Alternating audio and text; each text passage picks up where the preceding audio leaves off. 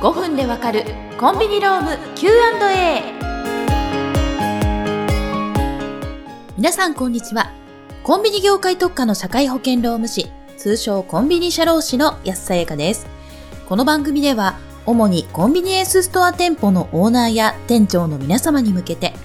店舗経営で必要な人事労務の話やトラブルが発生した場合の対応について取り上げ5分で解説していきます。内容は固めですが分かりやすくお話をしていきますのでどうぞよろしくお願いいたします。さて、5回目の今回はこちらの9からです。派遣スタッフがお店のフライヤーで大やけど、労災は？ということについてです。こちらの答えは、派遣スタッフを雇用しているのは派遣元企業ですので、派遣元企業が労災の手続きを行います。ですが、仮にそのフライヤーや店内備品の管理体制が著しく悪いことによって、派遣スタッフが障害を負ってしまった場合、派遣先である店舗が責任を負わされてしまうこともあるんですね。この解説について見ていきます。お店の設備、機器の性能が向上し、提供するサービスも増えている今、お客様の満足度もどんどん向上しています。しかしその反面、オペレーションの複雑化につながったり、スタッフが危険にされされたりする可能性も高くなってきているんですよね。例えば、派遣スタッフが皆様のお店にあるフライヤーで大きな火傷を負ってしまったら、一体どのような対応が求められるのでしょうか。今回は派遣スタッフの労災保険について見ていきます。まず、労災保険とは、労働者災害保障保険の略で、タッフが業務中ないし通勤途中に負った怪我や労働が元で病気になった場合に、治療費や生活保障のために給付される国の保険なんですね。就業先となる場では、スタッフが安全に仕事できる環境を作り、維持する義務。これを安全配慮義務と言います。この安全配慮義務が課せられ、アルバイト、社員に関わらず、スタッフを一人でも雇うと加入義務が発生します。保険料は全額事業主負担ですが、そこまで高くない上に、手続きをしていない場合は罰則もあるため、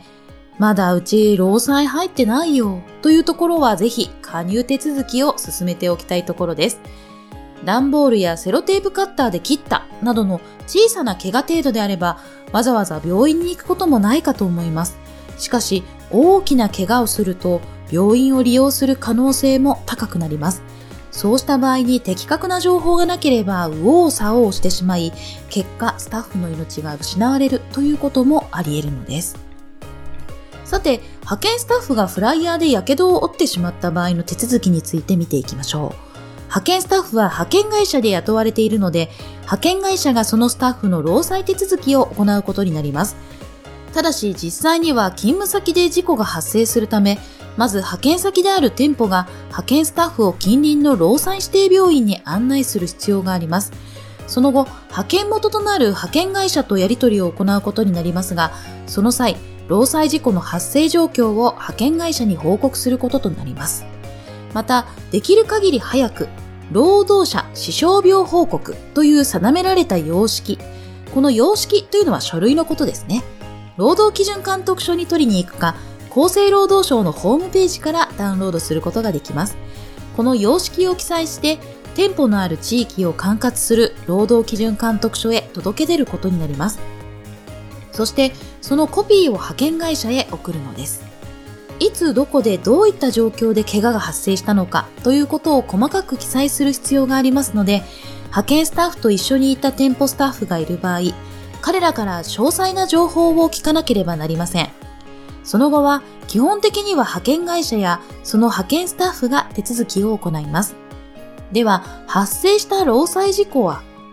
例えばこの時、フライヤーやフライヤーの周りの管理状況が著しく悪く、派遣スタッフがお店の管理状況が悪いせいで自分は火傷をしたんだという申し出があった場合はどうなるのでしょうかこの場合、派遣先であるお店に少なからず責任が生じる可能性が出てきます。フライヤーのあるお店では、高温の油を使い商品を揚げたり、保温庫を清掃したり、使用済みの油を新しいものに入れ替えたりします。その際に足元がゴミや備品だらけで歩きにくい環境だと、その備品につまずき怪我をするケース。捨てたばかりの油の缶が無造作に置かれていることで、その缶を蹴って蓋が開き、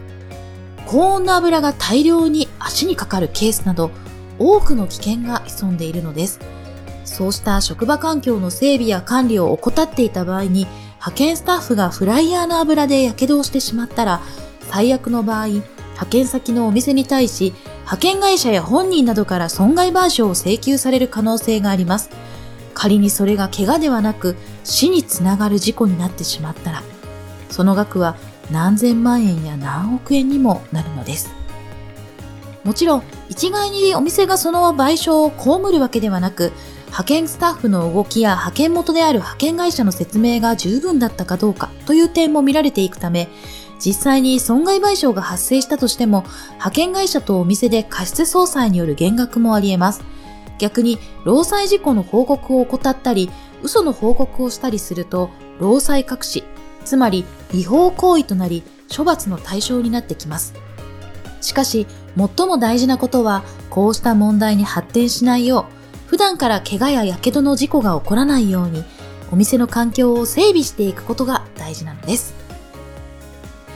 以上、コンビニローム Q&A。お相手はコンビニ社労士の安さやかでした。それではまた次回お会いしましょう。